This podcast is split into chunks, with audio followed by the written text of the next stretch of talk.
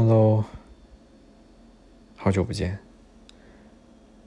今天是母亲节，刚才我给我妈发了个消息，母亲节快乐。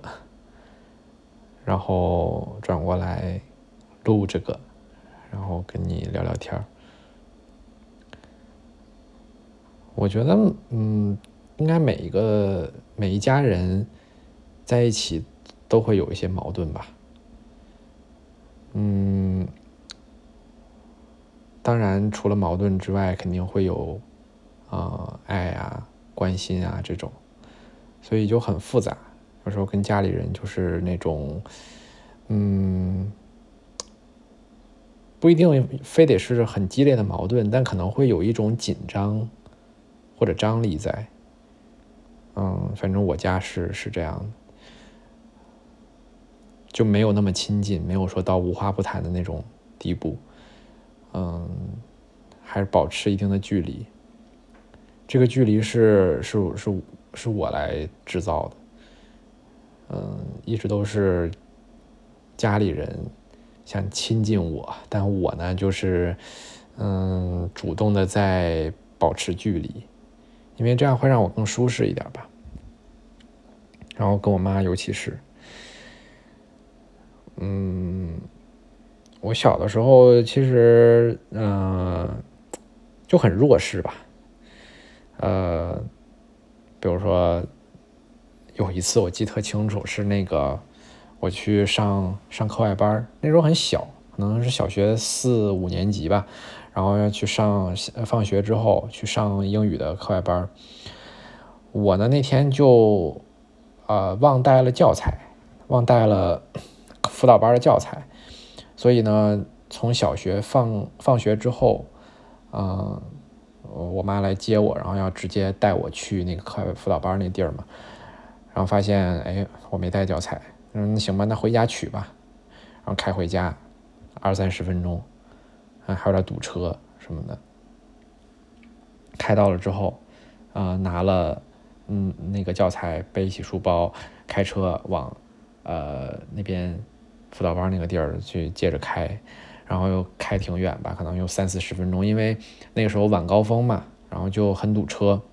开到之后，哎，发现那个地方车特别少，比以前少很多。然后你之后才想起来，哦，今天是是什么放假呀？然后不上课。我妈当时在车里就不说话了，我能感觉到她很生气，然后就开车回家。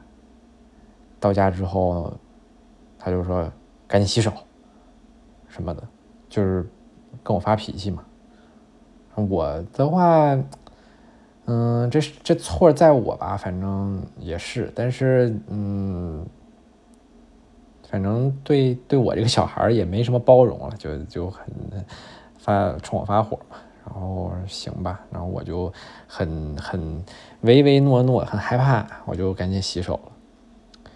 就这个事儿，一直在我的脑海里面。还有呢，就是有一天我我心情不好，就轮到我心情不好了，也是小学的时候，可能我就对小学的这些印象比较比较深吧。嗯，我心情不好，然后忘记具体因为什么事儿了，我就进屋摔门，就直接把门关上。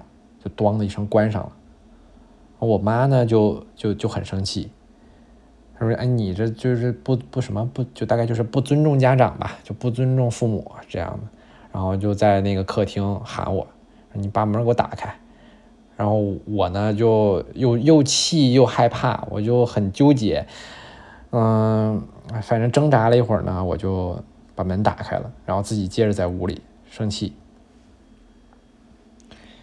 我妈就一教训我，嗯，他没打过我，但就是很很凶，反正就是，嗯，说的那种，我生气，他们就会比我更生气，然后把我的气给压下去，用恐惧，嗯，治疗这个压力，呃，治治疗治疗治疗那个呃，就是生气。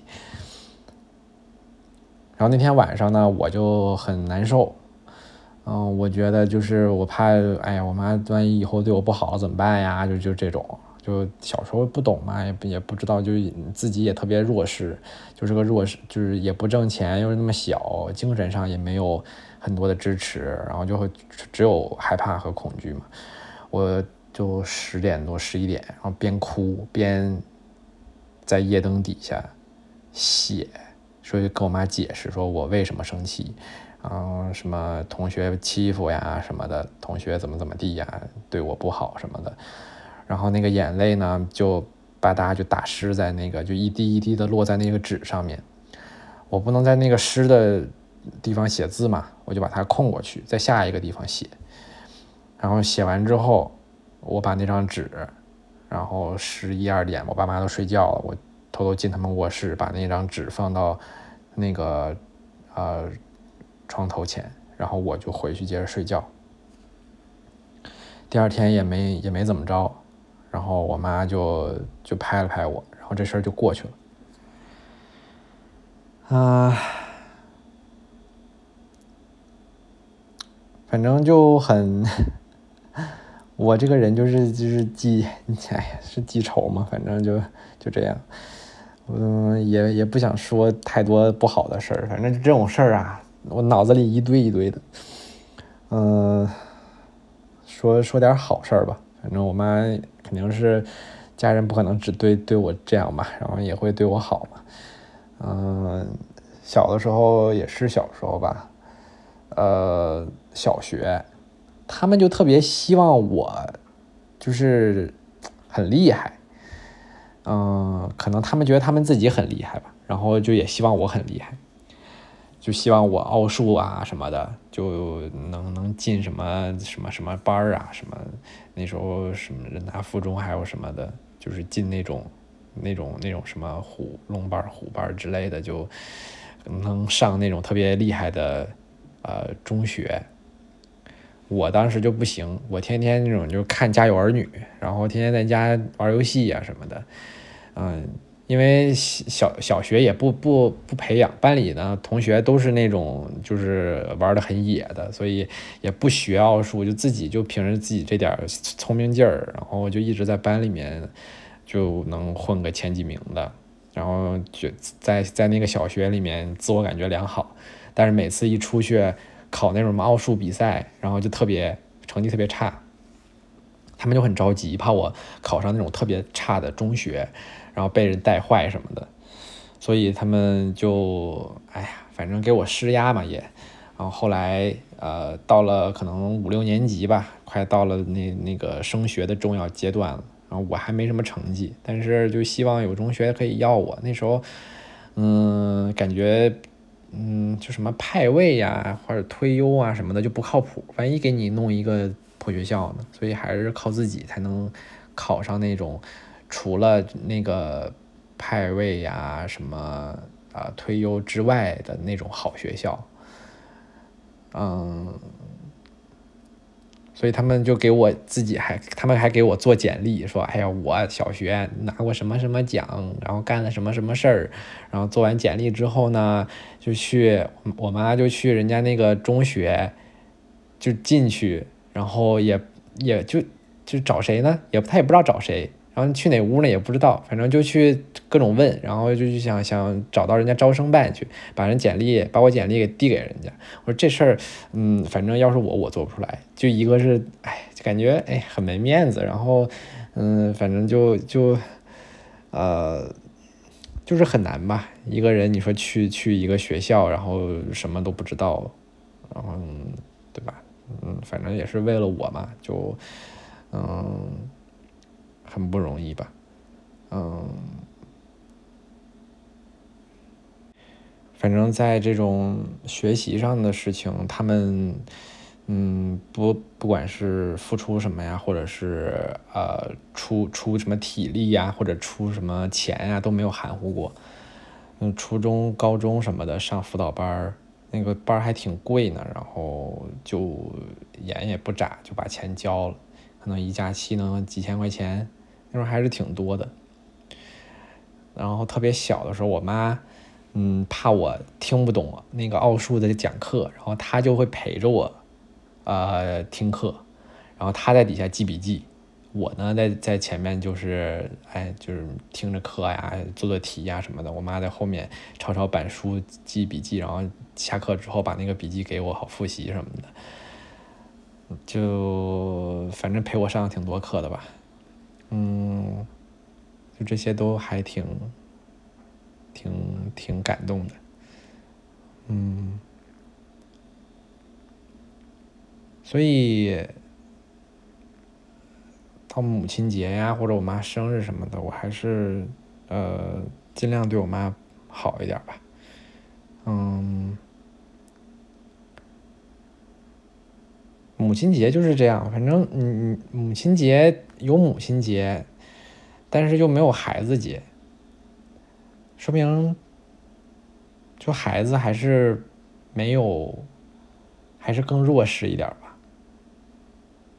好像一般都是弱势群体才有个节，就是哎呀，那以前工人弱势，然后有个劳动节；嗯，母亲弱势呢，有个母亲节。嗯，就没听说过有什么资本家节，是吧？哎，那个，嗯，呃，财产够十个亿以上的，给他们过个节，啊，庆祝人生的成功啊，那个奋斗的不易，没听说过有资本家节这种。孩子顶多就是个儿童节，但。感觉儿童和孩子还不一样，儿童感觉就是快乐就可以了，孩子就是是另一个身份。然后孩子呢也没有一个群体能够争取一下自己的权益啊、权利什么的。最最最早的可能就是青年节吧，但没听说过青年节能能为孩子更小一点的人争取点什么权权益权利，大家都是为自己发声。这青年节到了青年，然后说那个你们得那个照顾青年什么的，然后有个青年节。孩子呢，就嗯，之前我说我跟家里的关系就不是很亲近嘛，因为因为关系就是一个好的关系，一定就是平等的，就至少是平等的，才能让人觉得舒适吧。但在家里面就，我不知道你的家庭是怎么样的，但是我呢，就是天然就会有一种不平等在，就你挣钱多，我挣钱少啊，你花时间，我没花时间啊，就这些。然后孩子呢，肯定是不挣钱的，就孩子一直是在花钱，然后花别人的时间，花别人的精力，所以他们就大人就会理所应当的觉得，呃。这个家我说了算，然后我是强势的一方。我们家就是反正让我感觉这个东西很很严重，所以直到上大学就没挣钱之前，我都不会主动去找他们要钱。即便我知道要钱一定会给，但也不会去要钱，因为我觉得就是我感受到的那种不平等。呃，已经很严重了。如果我再去这样要钱的话，他们就会就会让我感觉更加的有那种差距在，所以我就尽量的去想要削弱这种平等的关系。所以现在到了美国也一样，就到美国哎挣钱啦什么的，然后我妈他们家里所有人都会说问哎，就怕我不回不回国了以后，嗯。我呢，怎么说呢？就是我，然后我我回答他们就是说，哎，这边过得舒服，这边挣钱多什么的。然后他们已经有了很多钱了，然后就不理解我这种行为，说，哎，家里有钱，你你回来不工作都没事儿。我说那不一样，因为确实确实不一样，就是，嗯，我希我得首先，我希望自己在家里有有话语权，然后这样的话，起码能够平等的。生活平等的，呃，能够就是有平等的关系在吧，然后这样我能够更舒适一点。所以目前呢，就是他们让我回去，我也尽量不回去。嗯，感觉中国已经把这种这种关系刻在文化里了，从小就宣扬尊老爱幼。就是嗯，说你要尊重尊重父母，什么的，从最小最小的时候就开始说，直到大了、老了，可能还有这种。所以宣扬这种这个人肯定是首先肯定是这个父为人父母的人，他才会说，哎，你要尊老爱幼啊，你要尊重我呀什么的，就是呃要要去宣扬这种东西。但这样也就是让家庭关系很自然的出现一种上下级的那种感觉，就嗯不太亲近了吧。所以呢，我如果有一天要为人父母的话，起码我我要先搞清楚我为什么要把这个孩子带到这个世界上来。嗯，不是那种很随便的就把他带过来。然后养活他，我自己搞的呢也很觉得亏得慌。其实好多父母都已经有这种这种想法了。然后我我之前在呃美国这边，然后跟一个之前的朋友吧，然后现在已经有孩子了，他就嗯就吃饭，然后全程呢说过好多好多次，说哎呀，有孩子之后自己真是一点时间都没有了。然后是这这话说了好几次，我就说，哎呀，你为什么当着孩子说？他孩子还在旁边呢，呃，孩子不知道听不懂，听得懂听不懂，反正五岁左右吧。嗯，你你这样，哎，这么说，哎，孩子听听不懂还好，听懂了的话，心里肯定也不舒服吧？都说什么孟母三迁，大家都歌颂那个孟子母亲的伟大，但是。有人问过孟子本人感受如何吗？不知道。所以呢，嗯，其实我挺希望母亲节的时候，这些母亲如果收到了孩子们的祝福的话，也能够稍微感恩感恩孩子们的不容易吧。孩子们那么小，嗯。然后也不太能够经得起伤害，嗯，所以一路走过来，肯定也很有一些委屈在吧，嗯，希望大家都能多思考思考，不然这个节过的真的是没什么意义，唉，然后我刚才编了个故事，编了个小故事。想跟你分享分享，我没有写写下来啊，所以就可能会有一些不不通畅，嗯，遣词遣遣词造句不是很好的地方，反正就听个乐吧。这个故事呢是这样的：有一天我走在一条土路上，比较比较宽的那种土路上，周围是一望无际的旷野。我身边那个旷野都是长满了野草的，但是在路的右前方，远处我看到了一棵参天大树，特别特别高。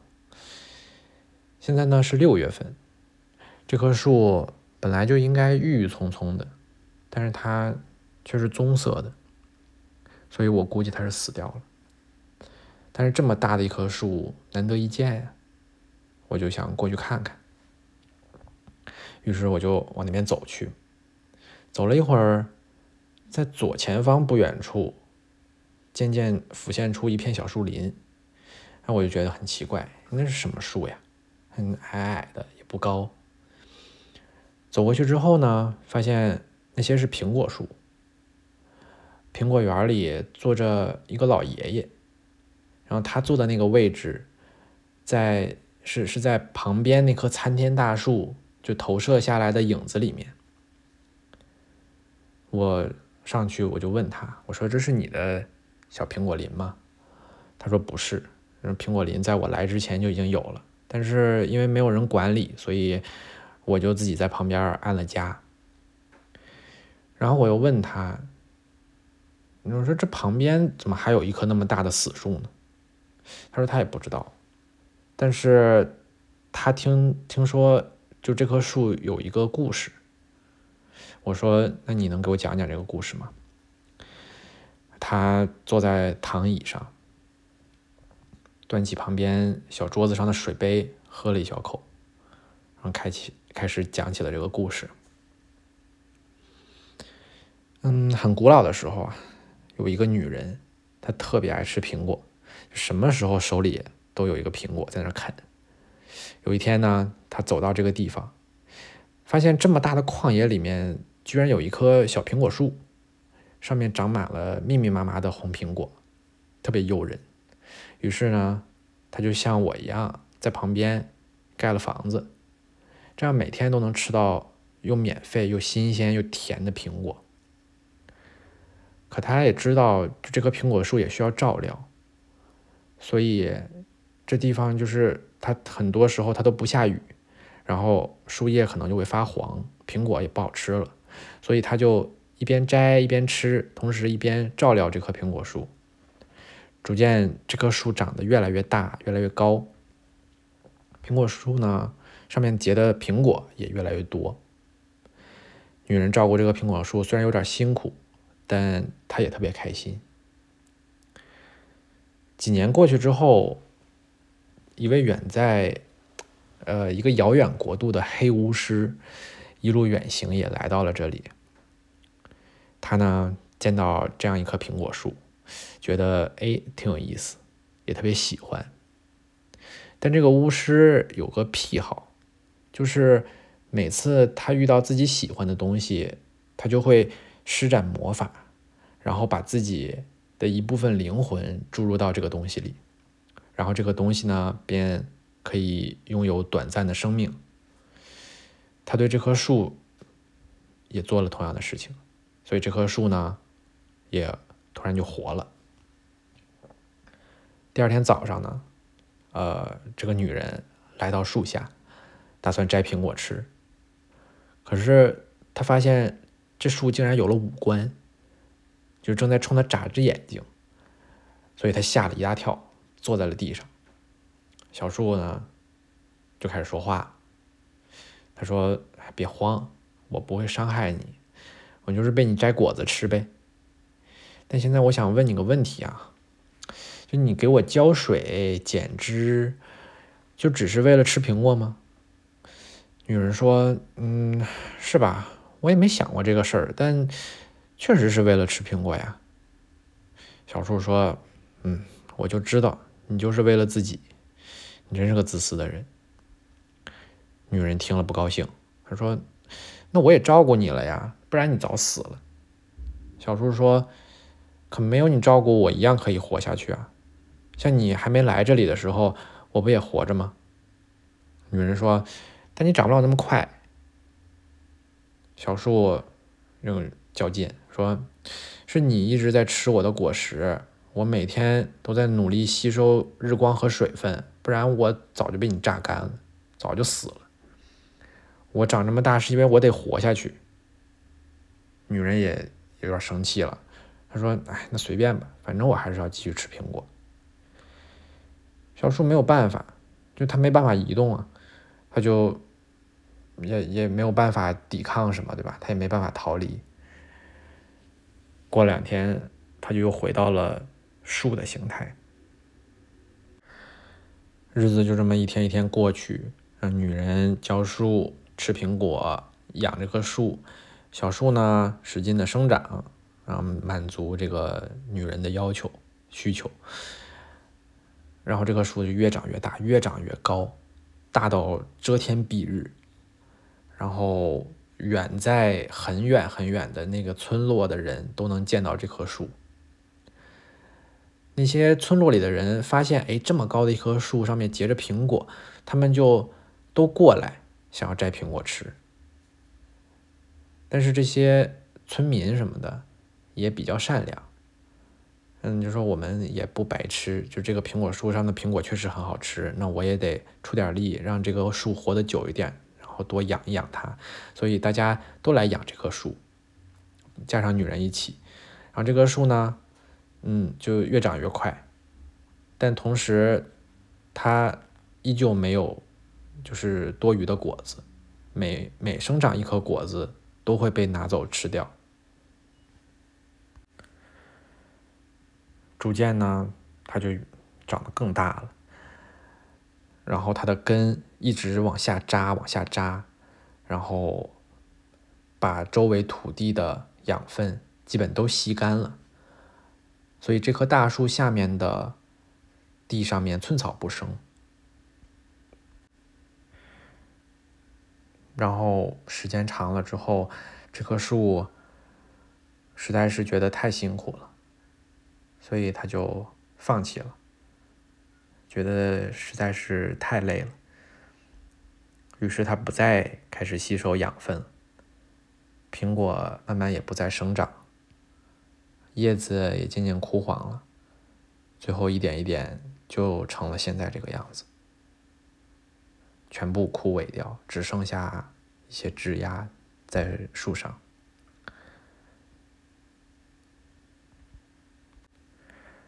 然后我听了这个故事。觉得哎呀，有点伤感。旁边那个老爷爷呢，他就说啊，对呀，反正这是我听说的，这个故事就是这样。但你不知道吧？就是我现在这个苹果林，据说也有个故事啊。然后我说啊，那你也给我讲讲呗。然后他就开始讲起了他这个苹果林的故事。就据说呀。还是那个女人，她去世之后呢，又转生投胎，变成了另外一个女人。你看这还上下级的啊，嗯。然后这个女人呢，也来到了这个旷野上，然后她发现，哎，旁边有棵大大的死树，然后这个死树呢，在路的右边，这个路的另一边。有一棵小苹果树，我说：“哎，这个好神奇！这个女人也特别喜欢吃苹果，因为，对吧？上辈子喜欢吃苹果，这辈子还是挺喜欢吃苹果的。他就走过去，摘了一个苹果吃，这个苹果又香又甜，特别特别好。于是呢，他就在旁边安了家，每天就浇浇水、施施肥，偶尔给它剪个枝。”然后照顾这棵树，每天呢再从上面拿几颗新鲜的苹果吃。一样，几年过去之后呢，这棵树长大了一点儿。然后一位远在遥远国度的红巫师一路远行也来到了这里。然后他见到这样一个苹果树，哎，特别喜欢。嗯，这个巫师呢也有那种把自己喜欢的东西。想要注入一些灵魂进去的那种癖好，让这个东西呢就有了短暂的生命。他对这棵苹果树也做了这个事情，然后这棵树呢就活了。第二天早上，那个女人来到树下，开始打算摘苹果吃，然后发现呢这棵树开始张嘴说话了。然后小树呢就说：“哎，别慌，我不会伤害你的，就是被你摘果子吃呗。”但我想问你个问题啊，你给我浇水，你照顾我，就只是为了吃苹果吗？那女人说：“嗯，是吧？我也没想过这个事儿，但确实是为了吃苹果呀。”你这个小树说：“我知道你喜欢吃苹果，你照顾的原因，或许也真的只是喜欢吃苹果。我知道你照顾的很辛苦，我很感谢你。”但我更想心甘情愿的长苹果给你吃，所以我希望我可以欣赏你，我喜欢我欣赏的人，所以我希望你能不能把你吃到苹果的开心尽量传递下去呢？我喜欢传递快乐的人。那个女人若有所思。过了一阵子之后，这个女人把摘下来的苹果。作为种子，继续开始种树了，想种更多的树出来。每一年都会长一棵新的树，然后这棵树呢也慢慢在长大。这个女人每天可以吃到更多的苹果了，因为她不光只有这一棵树，还有好多好多棵树。她从路的沿边的那棵树一直往远处种，往远处种，种到了一条小河流的旁边。他觉得那块有水，更好养活，所以这片苹果林越来越大，越来越大。但是因为它长得不够高嘛，不像是旁边那棵树，所以周围的那些村落的人也没有发现这个苹果林。这个苹果林就一直保持着这样。很多很多年之后，这些。这个女人就死掉了，然后留下这个苹果林。苹果林没有人照看，但是，嗯，每年都会落下很多苹果，落下很多叶子。这些苹果呢，作为养分，又会重新被苹果树吸收回去，又结出新的苹果。就这样周而复始的循环，一直活了活了很久，直到。那个老爷爷发现他，发现了之后，那个老爷爷就开始嗯照看这个苹果林，嗯，这个故事呢就是这样，也是这个苹果林据说的来历。我听了呢，有点感觉不同，嗯，这两个故事的开端这么像。但最后，一个长成了参天大死树，另边另外一边呢，长成一大片苹果林。然后我跟老爷爷告别，我继续走在了这条大土路上面。走了很远，太阳都快落山了。我转过头来，发现那棵大树照的影子。正好落在了那一片苹果林上。我当时就想，如果那棵小树还有生命，还意识到的话，它就会感觉到啊，我其实并不是没有办法逃离，我并不是没有办法长大，我长到了小河旁边。我从一棵树长成了一片林，旁边那棵参天大树呢？也许会想，我也长大了，我长成了这么高的一棵树，我也不是没有办法动，我的影子随着太阳的起落，也可以延伸到我想去的任何地方。我也能够行动。